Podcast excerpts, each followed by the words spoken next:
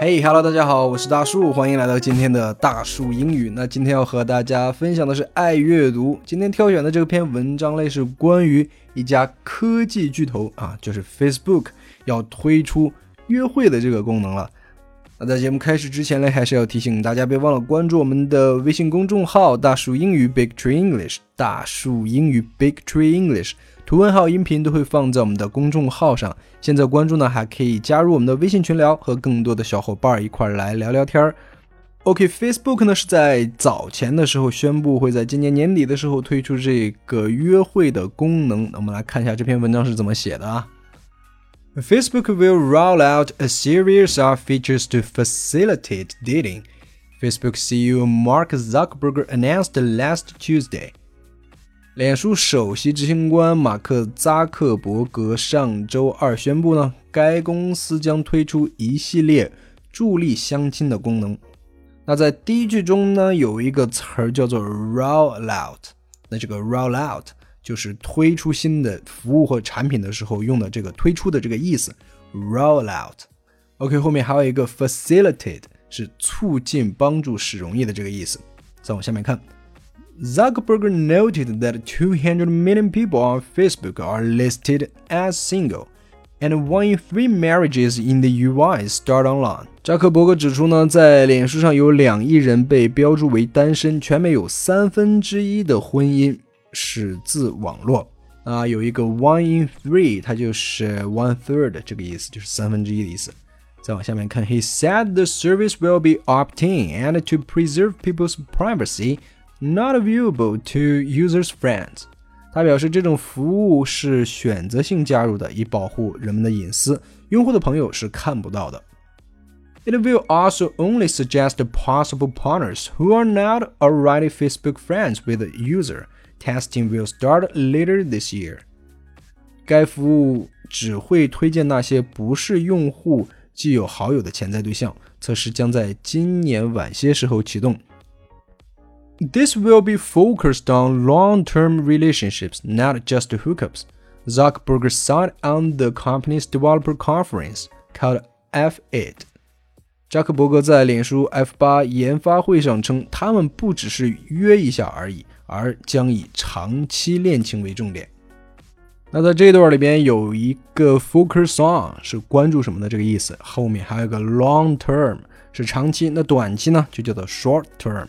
啊，另外我们说这学期的话也要用 this term 啊，term 还有学期的这个意思。OK，我们再往下面看。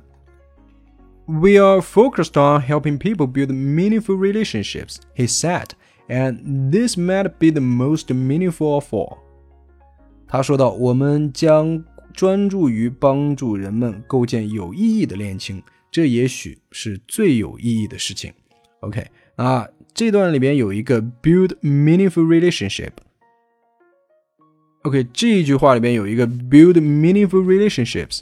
那我们之前有学过啊，就是说啊，在用到建立这个关系或者建立联系的时候，你都要用到这个 build 这个动词。记住这个动词啊，是 build。build relationships. OK，再往下面看。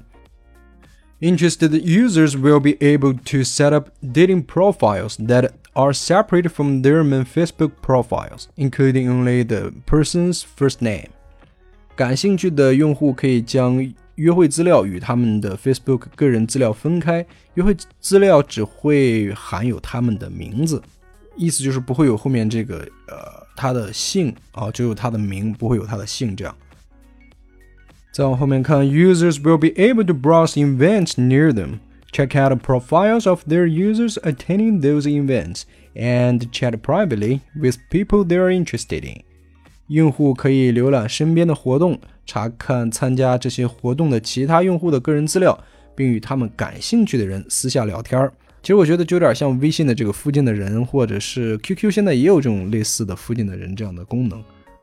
OK，那这篇文章不是特别长，就是关于 Facebook 要推出一个新功能啊，这个约会功能的一个小短文，科技小短文，我们再来把它读一遍。Facebook will roll out a series of features to facilitate. Facebook CEO Mark Zuckerberg announced last Tuesday. Zuckerberg noted that 200 million people on Facebook are listed as single, and that one in three marriages in the US start online. He said the service will be opt-in and to preserve people's privacy, not viewable to users' friends. It will also only suggest possible partners who are not already Facebook friends with the user. Testing will start later this year. This will be focused on long-term relationships, not just hookups, Zuckerberg said on the company's developer conference called F8.